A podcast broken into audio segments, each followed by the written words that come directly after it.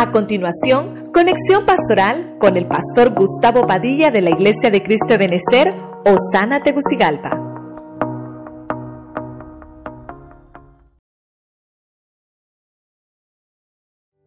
Quiero finalizar. Quiero finalizar. Fíjese que hemos hablado, hemos hablado siete cositas, ¿verdad? Ok, voy a finalizar. Hemos hablado siete cositas. Los hogares fragantes.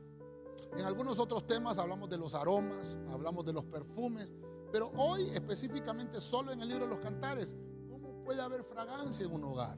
Número uno, vemos que en la mesa, en el capítulo 1, verso 12, en la mesa, en la mesa, cuando el rey está sentado en la mesa, se estimulan los sentidos. Dice que se esparce la fragancia. Eso está hablando de tener una relación, de poder sentarte tú a la mesa. Número dos, estamos hablando también de que hay una relación. Número dos, el gozo. Dice la Biblia que el gozo nos habla de la madurez personal. Eso está en el capítulo 2, verso 13. Nos está hablando de que hay que gozarnos, hay que provocar madurez cuando ya está echando flor la, la fruta de la vid. Y mire usted qué interesante. Algo que tenemos que tener presente. Hay que ser feliz primero. No te vayas a casar para ser feliz. No vayas a tocar un instrumento para ser feliz. No vayas a aplicar a un ministerio para ser feliz. Sé feliz primero antes de realizar cualquier tarea en tu vida. Sé feliz primero. Número tres, hablamos de los talentos. Hablamos de que el talento es la gracia espiritual que Dios ha puesto en, en un hombre, en una mujer, para que puedan crecer juntamente. Está hablando de que hay un aroma distintivo en el hombre, hay un aroma distintivo en la mujer, hay un, aroma distintivo en los hijos.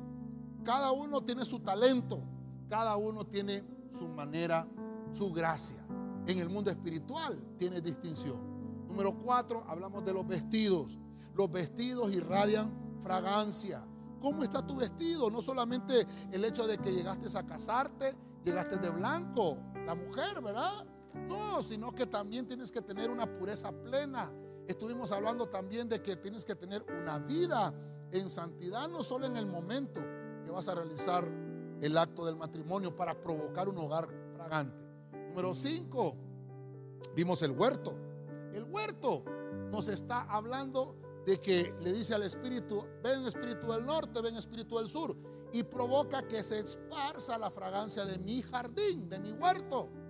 Y eso nos está hablando que el huerto es aquello que tú sembraste, que provocó frutos. Si sembraste flores, van a venir más flores. Si sembraste frutas, van a venir frutas. Si sembraste verduras, van a venir verduras. Quiere decir que tienes que disfrutar los logros de tu casa, los logros de tu familia, compartir los triunfos de tus hijos, los triunfos de tu esposo, los triunfos de la esposa, todos los triunfos del hogar. Eso quiere decir que hay fragancia en la casa. Número 6, las palabras en el hogar provocan fragancia. Eh, la, fragancia en palabras son los dichos sabios que salen de la boca de una persona. O frases de consuelo. Que no salgan palabras, hermanos, que van a, a matar. O palabras que van a destruir. Todo lo contrario, frases de consuelo. Y por último vimos la fertilidad. La fertilidad es la mandrágora que produce un aroma fragante. Es el fruto delicioso. Y no solamente hablar de que van a haber procreación de hijos en un hogar, sino que está también hablando de lo que producen tus manos, de lo que producen, hermano, tu actividad, el desarrollo gradual que estás obteniendo como familia. Te he hablado de los hogares fragantes. Gloria al Señor. Quiero bendecirlos, quiero orar por todos los que de alguna forma estamos conectados ahí a través de, de las redes sociales.